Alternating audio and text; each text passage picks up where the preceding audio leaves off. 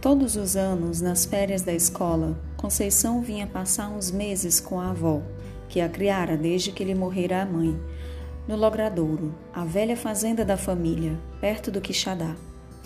Ali tinha a moça o seu quarto, os seus livros e principalmente o velho coração amigo de mãe Nácia. Chegava sempre cansada, emagrecida pelos dez meses de professorado, e voltava mais gorda com o leite ingerido à força, resposta de corpo e espírito, graças ao carinho cuidadoso da avó. Conceição tinha 22 anos e não falava em casar. As suas poucas tentativas de namoro tinham se ido embora com os 18 anos e o tempo de normalista. Dizia alegremente que nascera solteirona. Ouvindo isso, a avó encolhia os ombros e sentenciava que mulher que não casa é um aleijão. Esta menina tem umas ideias. Estaria com razão a avó? Porque, de fato, Conceição talvez tivesse umas ideias.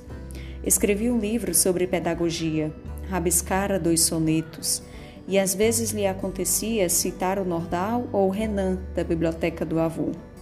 Chegara até a se arriscar em leituras socialistas, e justamente dessas leituras é que lhe saíam as piores das tais ideias, estranhas e absurdas à avó.